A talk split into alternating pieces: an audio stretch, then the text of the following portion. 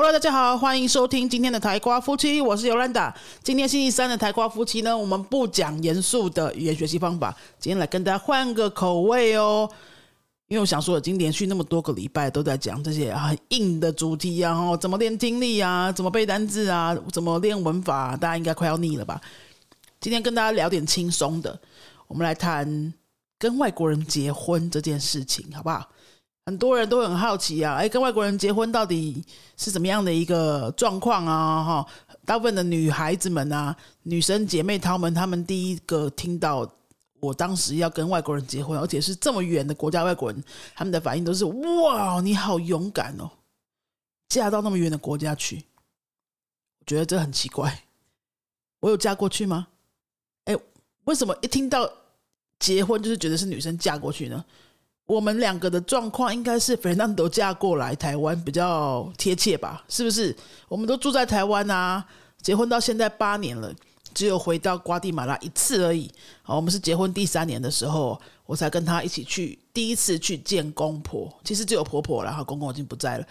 结婚三年之后才第一次见面啊，而且见面大概就是两个礼拜。八年来我们都没有什么互动。都不需要有什么互动啦，顶多就是芬兰多跟他妈妈讲电话视讯的时候啊，我就是去打个招呼，就这样而已。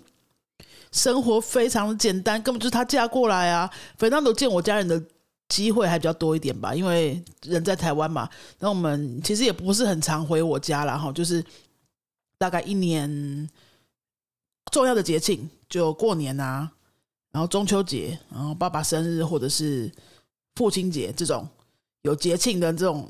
理由的时候才会要想说跟家人聚一下。其实我娘家就住在台北而已，新住在台北蛮近的嘛。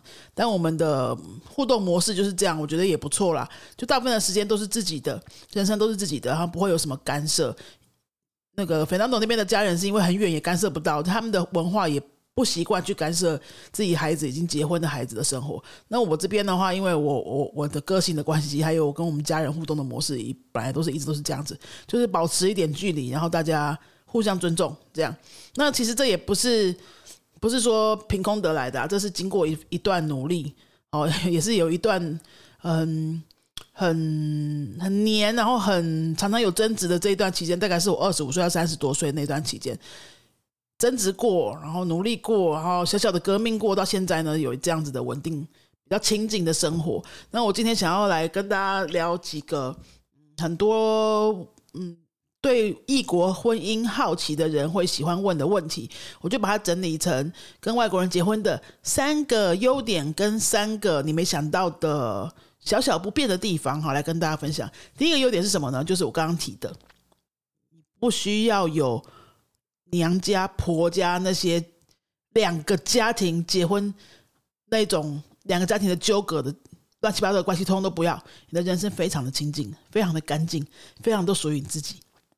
你不需要照顾婆婆，你也不需要担心，呃，什么过年过节要去谁家，或是要什么礼数要送礼，要干嘛干嘛的，哈，一点都不需要。人生当中大部分时间都是自己的，自己想要浪费就浪费，自己想要拿去努力工作赚钱就努力工作赚钱，你没有对任何人有任何的责任。我觉得这个超级好的，因为我常常看到网络上那些，比如说什么什么靠北。叉叉的那种社团啊，或者是我身边有一些朋友，或者我自己的学生，云飞自己的学生，他们有时候也会聊到嘛，就什么哎，因为周末一定要去谁家过啊，然后一个月一定要回家一次啊，一下子要回娘家，一下要回婆家，请问你到底还有什么自己的时间呢？我都觉得。你如果有上班哈，然后像我们是没小孩耶，可是我这边很多身边的女生朋友们、男生朋友们，他们是有小孩的，所以你其实下班回家之后还要弄小孩，你根本没什么自己的时间呐。那你周末又要回这个家、回那个家，请问夫妻单独生活的时间到底有什么？我觉得好像都快没有了。然后大部分人也没有什么这种意识，他就觉得说，啊，反正就是要回家，也没什么好讲的，就是要回娘家或婆家。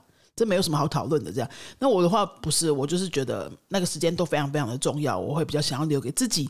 特别是创业之后，其实我跟 Fernando 看起来天天黏在一起，不过我们在公司的时候也不太有那种夫妻的互动，不可能啊！哦，他们就是在公司里面，就大家也是自己忙自己的啊，然后讲也都讲公事啊。那在员工面前，我们也都是就是很像同事这样子啦。那回到家之后，大部分的时间呢，我感觉大部分的时间，因为一起创业之后，大部分时间我们在聊的还是工作，真的没有什么时间，真的是哎，很单纯的就是夫妻单独相处，然后做夫妻会聊的话题蛮少的哎，就不太会聊说哎，我们两个哎要怎么样呃安排假期啊，或者是说呃对于夫妻关系的规划啊什么那种的就比较少，然后也很少会出去，比如说单纯吃个饭，然后就是只是为了吃饭，蛮少的。那最近这半年来，我们有稍微就是改善一下，觉得不能够再这样下去，因为我们创业六年来，几乎 几乎就是没有什么私人的生活这样。那最近这半年就有刻意的哈，刻意的要为自己安排，所以在疫情之前呢，还有现在最近解封之后，就会有那种好，我们接下来比如说这几个月就是定好主题，我们每次出去吃饭都要找一个拉丁美洲的餐厅，或是西班牙的餐厅。这样子有主题的去吃饭，然后这样比较有动力去安排一些除了工作之外的事情，要不然真的都会把时间留给工作，因为就是工作狂这样。好，然后其实这个第一点要讲的好处是说，哎，跟外国人结婚的好处就是你的生活会非常的亲近，然后你没有婆媳关系需要处理，也不会有两个家庭之间的战争，那些通通都不会。我觉得这超级重要。然后第二个呢，呃，这个我我不是我不觉得一定是外国人的关系啦，可能西方人会比较多。那我觉得还是看人啊，就是你的个人空间会得到非常大的尊重。个人空间指的是说实体的空间跟心灵上的空间，我觉得都是。比如说呢，嗯，像 Fernando，他是他是完全不管的，他是完全不会干涉。比如说你要怎么运用你的时间呐，怎么用你的钱呐，哈，然后你要学什么呀，要。要周末要干嘛？什么？你想要安排自己的事情啊？那些他全部都是支持的。我觉得这个蛮蛮蛮重要的。就比如说，我前几年我连续三年都会都安排了一个回去，呃，不是回去，也算是回去了哈。去西班牙短短八天十天的那个充电度假，连续三年都有去哦。那我都是我通常都是一提，他就直接说好啊，你就安排，然后他就会 care。take care 就是家里所有的事情，跟公司所有的事情，我们就把它安排好这样子。他不不太会有那一种啊，那你你家里怎么办呢？或者说什么还要问婆婆啊之类的那种，没有那些事情，反正就是讲一声，那就 OK。那相对的，我对他也是这样子啊，就是。呃，他比如说他很喜欢去外县市跑马拉松啊，或者是前几年还可以旅行的时候，他也会安排那种一个人出国的亚洲国家的旅行什么的。我也是都觉得好，那就去啊，就去啊。就是只要把工作都调配好，因为我们的工作是一起的嘛。工作调配好的情况下，那其我们就全部都互相尊重，就是很能够接受对方去安排自己的事情。那这是时间上的独立哈，心灵上的独立。还有金钱上的独立也是，就是我们的钱都可以完全的分开，完完全全的分开。呃，他也不需要知道我赚多少，我也不需要他知道他赚多少。当然，公司的钱我们会知道，好，那公司的薪水我们也会知道，因为公司发给我们两个自己薪水嘛，这个我们会知道。那比如说我在外面有接案啊，我在外面教课啊，外面演讲啊，干嘛那些的收入，他完全不过问哈。然后他赚多少，我。他如果有其他的收入，我大概也是不知道这样的。我我觉得是没有了，没有太多。那反正就是，呃，对于互相的这些行为举止，通通都是非常尊重、非常独立，没有一人黏在一起的。连我们的家里的那个书房都是分开的，因为我们没有小孩嘛，所以我们就一个卧房哈，然后另外两个房间就一个人一个书房。所以书房是完完全全分开的。我们结婚刚结婚的前两年住的那个房子啊，因为当时刚刚开始在家里开课，所以有把一个房间拿来当教室，然后另外一个房间当书房，是两个人一起的书房，跟另外一个房间是两个人一起的卧房。那个时候我就觉得不是很好，我就常常会吵架，因为。连在书房都黏在一起，然后工作也在一起，睡觉也在一起，什么都在一起。我觉得完全没有空间，我会窒息。然后我觉得书房一个人独立真的太重要了。就是我想要怎么布置怎么布置，我想要丢什么书就丢什么书。然后我在书房要干嘛干嘛的时候，就不要被人家看到。其实当然没有做什么秘密的事情啦，就就看书嘛，工作嘛，写部落格或者上网耍废嘛这些的。可是有一个人自己独立的空间去耍废，那个自在感。或是自己在那边工作，或是在那边发想事情，完全独享一个空间的那种自在感，就是还是不一样，真的是不一样。我强烈强烈的建议夫妻们应该都要有自己的书房。如果真的没有办法有一个自己独立的书房的话，起码你是有一点点隔开的感觉，你可以放一个什么屏风啊那一类的家具，就是让你有一个独立的感觉。就算是在同一个房间里面，你稍微隔开，然后你就觉得那个是你自己的天地那种哦。我觉得会非常非常的有感哦。然后如果说你，比如说你想要在下班之后弄一点自己的事情啊，比如说在网上经营一下你自己的副业啊，或者是说呃写自己的文章啊，看自己想看的东西啊，看自己想看的书进修啊，或是。纯粹就是耍废，我觉得都很需要一个这样独立的空间。很多夫妻啊，明明在结婚之前你都有自己的房间的，对不对？你住在原本的地方的时候都有自己的房间的，结果你结婚之后就没有。然后，哎，你就觉得好像所有的生活都摊在整个家人之下，就变成为什么啊？就会觉得为什么？我就觉得为什么？就是我以前明明过得更有空间，为什么现在变成好像什么事情都不是自己做的，都不能，都不能就是。独立掌握自己想做的事情的那种，那种不是不喜欢跟什么事情都跟人家黏在一起啦。然后你总是要有一个自己独处、很独立的空间跟时间这样子。那我觉得跟西方人结婚，西方人这是大多数啦。我说大多数的西方人，就是我身边也有一些跟西方人结婚的这种朋友，就是这个方面会比较不需要做太多。复杂的沟通，就大部分他们都很能接受，他们本来就是这么想的，就好啊。当然是要有自己的空间，他们也很需要自己的空间，我们也很需要哈。像比如说，嗯，寄到家里的信啊，或是包裹啊那些，只要是我的名字，那肥皂都是绝对不会去碰它。他顶多好奇问一下爱买什么这样，如果我不想讲，他也不会问。我就说啊，没有什么，就我买的东西啊，他就不会再问了。所以如果我在那边败家干嘛的，我都不需要有压力这样。然后他自己也是一样，他的信或是他的包裹，在他的名字，我是绝对不会去碰的。我就顶多是拿上来，从那个管理室里面拿上来，就摆在那边。然后他都会直接就把东西摆在我房间这样子。所以这些东西我们都觉得，哎，这个部分的沟通都还蛮顺利的。其实不太需要沟通啊，就。蛮符合自己想要的样子，我觉得这是跟西方外国人结婚这种会应该会相对轻松一点点的地方。像我还有听说，我有一些朋友的女生朋友哈，就是什么剪头发也要问男生啦，哦，染头发也要问男生啦，然后买这个买那个都要回家报备了。我觉得搞什么啊？那你结婚前不是过得比还还比较自在一点，对不对？你为什么染头发需要问男生？为什么剪头发需要问男生呢？就是男生希望你留长发，那你留短留短发他就不爱你了嘛，就很怪啊。或者是说买东西为什么要问啊？那我觉得。好了，如果你有小孩的话，然后如果这是一对有小孩的夫妻的话，或许他们那个金钱上是比较需要两个人要有共识的。那我觉得，如果你买什么都得问的话，其实也是蛮累的啊。可能或许可以是另外一种模式，是说，哎，两个人都互相大概知道对方薪水在什么 range 里面嘛，哈，然后把把其中的一部分拿出来做共同基金，然后剩下的钱还是要自己能够自由支配吧。你自己想要买什么样的股票投资，或者是去上课，或者是干嘛干嘛的时候要买东西。犒赏自己的时候，不要问对方吧。我觉得这样太累了啦。你那么辛苦，然后你买个两千块的包包，你还需要问对方哦？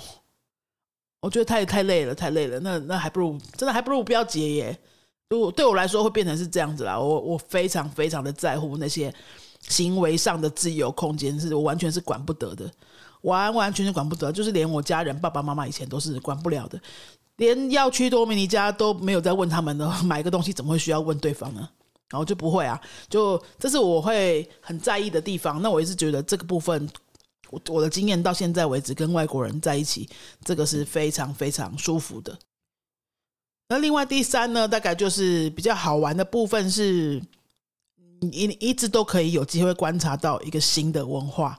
新的行为、新的行为模式这样子，因为他毕竟是个外国人。虽然你认识了这么久了，像我们是认识两年之后结婚，到现在结婚八年，能快十年啦，你还是会一直发现新的事情。我不过我想，这个如果两个两夫妻都是同一个国家的人，应该也会啦。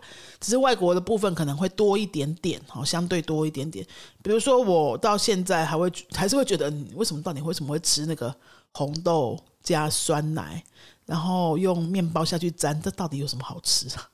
然后他就吃的很津津有味啊！他每次看到他吃，他就会把那个吐司面包折一半，一定要折一半哦，然后去沾那个已经加了酸奶的红豆泥，这样子。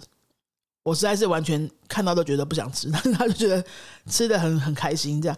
那或者是有时候他会嗯看一些网上的影片呐，然后就哎想到什么话题，就是跟我讲一下，因为这个在瓜地马以前怎样怎样，就会你会比较有比较多的那种呃新鲜感呐，哦，一直都会有新的事情可以让你发现，大概是这样，或者是他以前小时候做过哪些哪些事啊，他是因为。我们一起看个电影，或者是看个什么书，或聊到什么，或是在网络上发现什么新闻，然后他就想到那样子的话题，就是比较不会是，诶那种台湾人都知道的事情。这样，我就会觉得，哎，那个还蛮新鲜的哈。就我这很需要新鲜感的人，我射手座 O 型，然后就很很很没办法接受无聊的生活，所以我才会创业嘛，所以我才会。呃，硬要给自己搞一个，就是每天过的生活都不一样的这种生活样貌，我就没办法去做办公室啊，我完完全全不能做办公室。我曾经做过一个呃贸易公司的助理，二十多岁的时候，只做一个月我就结束了，一个月哦，因为我真的没办法做办公室，太恐怖了。那我我也非常非常尊敬的这些所有就在办公室的那种上班族的。伙伴们，你们真的太伟大了！我觉得住在那边真的像坐牢一样，所以我后来当老师，后来现在自己创业。我觉得现在这个模式我是比较能够接受的。好，那以上三个呢是我觉得，嗯，跟外国人结婚，嗯，一些还蛮好玩的地方，哈，也蛮蛮不错的优点这样子。那缺点呢？哦，比较麻烦的地方当然也有啦，我也来讲几个。第一个就是语言呐。语言虽然说，哎，我西班牙文是 OK 的，那费南德的中文现在也还不错。我们刚结婚的时候，应该说刚认识的时候，费南德中文几乎是零哦，是几乎是就不是一个字都不会讲。这样，我们第一次见面的时候，我们就是全程讲西文啊。然后他那时候就大概只会讲个数字啊，一二三四，一百两百算钱这样，就这种程度而已。然后完整的句子都是讲不出来的。那一开始谈恋爱的时候当然没差，我就觉得，哎，跟外国人谈恋爱，然后我反正我本来就喜欢西班牙文，那 OK 啊，这样。那结婚之后，或者是政治在考虑结婚的那一段时间呢，我们就就有严肃的讨论了一下关于语言这件事情。就因为那时候，呃，比如说要带他见我家人的时候，我还还有我自己想到，结婚之后，因为他不会中文，我要帮他处理的所有大小的事情，我想到就头皮发麻。我会觉得，这样我真的要跟外国人结婚吗？那比如说。他如果中文都完全都不会的话，那房东来的电话通通都要我处理，对不对？我们一起租房子，房东的事情沟通都要我处理，社区的事情都要我处理，我们一起创业，学生的事情都要我处理，合作厂商的事情都要我沟通，然后所有的 email 都要我回，所有的账单他都看不懂就可以摆烂，这些所有的关于不会中文就不方便做的事情，就变成全部都是我要来包，那根本就是带一个巨婴在生活一样啊！真的就是带一个巨婴啊！你跟这跟小 baby 有什么不一样？除了不用喂他吃饭以外，这根本就跟带一个孩子就巨婴嘛。就你什么事情他都他都没有办法用自己用中文解决。比如说他上网要买个东西，要我帮他买，对不对？然后喜欢报名马拉松，上上网的那个报名马拉松的系统都是中文的，又看不懂。然后台湾的银行的 APP，你要用网银做事情的时候，像我一天到晚都在开网银的 APP 啊，那他都不行。然后因为那网银 APP 那个里面都是中文。如果说他的中文都没有进步的话，我应该就是会崩溃。所以我们在结婚前，就是我有很严肃的跟他讨论，说我真的必须必须要好好的跟你讨论，就是你一定要学中文。如果我们要结婚的话，你一定要学中文，因为我们会在台湾生活，这个很确定嘛。哦，你要想想看，我我是很严肃的跟他说，完全没有留情面，就是说，如果我们今天是在瓜地马拉生活好了，或许我们未来也会有有可能就是搬到瓜地马拉生活，谁知道对不对？那你想想看，如果我们在瓜地马拉生活，然后我的西班牙文就是跟你的中文一样烂的时候，你什么事情都要照顾我哎，哦，那我在外面发生什么状况，我都不能自己解决，然后所有的事情都要都要你来帮我帮我沟通哎，你不会觉得这样很累吗？然后你觉得这样真的可以过很久吗？然后就是一直洗脑他，一直洗脑他，就是逼他去学中文。然后我我还有做一些方法，就是比较绝的方法，比如说他想要报名什么。什么台湾的活动啊，马拉松什么也好，反正我就是不帮他，就是打死不帮他，你就自己想办法这样。然后或者是诶要去买东西的时候讲不清楚，或是买错东西要拿去退干嘛的时候不帮他。哦，我们人两个人一起到店家去，然后就让他自己去讲话，我就我就自己去消失去逛我的东西，这样就常常要这样子故意的让他去面对那些状况，让他知道说好，这个一定要自己来。好，好，那他有。他必须要有这个自己学学习的动力。那如果说我一直都要帮他收烂摊子的话，当然不会学啊。所以我在这边也建议，如果听众朋友们你们也是异国情侣或异国夫妻的话，不管是男生是外国人还是女生外国人都一样。我真的真心觉得两个人都需要有独立生活的能力，语言上面也是，交通上面也是。好了，那如果说你们要一起出去干嘛的，然后如果你们家里有车，最好最好是两个人都要会开车。费南德刚来台湾的时候是。也不太敢在台湾开车，因为他在瓜地马拉是有驾照，可是他在瓜地马拉没有买车，所以就也没有什么上路的机会。那其实瓜地马拉的交通是比台湾还要乱很多很多很多很多的，那个开车难度是在台湾根本太简单了，比起瓜地马拉的话，所以他其实不觉得台湾的交通可怕，他只是没有练习而已。那一开始我们约会的时候啊，那时候他还没有认真在台湾练开车，他先他刚的时候也没车嘛，哈，也没车可以练。然后我我们快要结婚的时候，刚好我们家人亲戚留了一台非常旧的二手车给我们练习，这样，然后我就带着他一起一直逼他练，因为，诶，他不会开车的时候，我们一起出去的话，就就都是我开耶。然后我有时候我很想上厕所啊，有什么紧急状况啊，或者我身体不舒服什么，就变成另外一个人都不能 cover 的时候，你就觉得那另外一个很废啊，对不对？然后如果说。哎，我们出去，假设都是男生开好了，然后女生永远都是，反正我就不会开，然后你就是要，因为我不会开，所以你要开全部。我我我自己是觉得我不会很喜欢这种感觉，因为虽然说好，可能有另外一个人也不是很介意，可是你怎么知道另外一个人不会有什么时候有什么状况呢？对不对？他想上厕所，结果你你你连停个车也不行，好，你来帮忙停个车也不行，或者他在赶时间啊找不到车位，然后你也不能帮忙停个车，就会觉得那带这个人在那边干嘛，就很废啊，对不对？就你。不是说别对对方不在意，你就可以真的就一直摆烂。我觉得长久的夫妻关系要平衡，这个都还是要要互相为对方想一下。所以，光是语言呐，还有开车交通这两个事情的独立，我们有花了一些时间去磨合啦。嗯，我就很强烈的逼他，也不是逼他，就是说很强烈的一直跟他表达，说我非常非常需要你去学中文。然后，我觉得这个对你也。也会比较好一点。你要在台湾跟我一起创业，对不对？那你要面对台湾的客人呐，面对台湾的市场啊。然后你自己在台湾生活，你也是需要交朋友，不然你你的朋友都是我的朋友的话，这样对你来说，你的生活也不是太开心，也不是太健康。你会需要有自己的交友圈啊，或者你去外面学一些东西的时候，你会需要中文啊。那如果说因为中文的种种限制，你很多事情都不能做的话，你在台湾。过久了也不会开心啊，因为你的生活不会只有我嘛，对不对？要用各种方式去跟他沟通这个部分，就语言的方面会比较辛苦一点点啊。前面几年的时候，那我身边有一些姐妹朋友们，他们跟外国人结婚，他们真的好伟大，他们就可以容忍外他们的外国另一半就是完全都不学中文，就是完全的摆烂这样子。呃，我觉得太伟大了，因为你们照顾这些巨婴这么多年，还还没有还没有失去耐心，请请受。请接受我的膝盖这样子哈。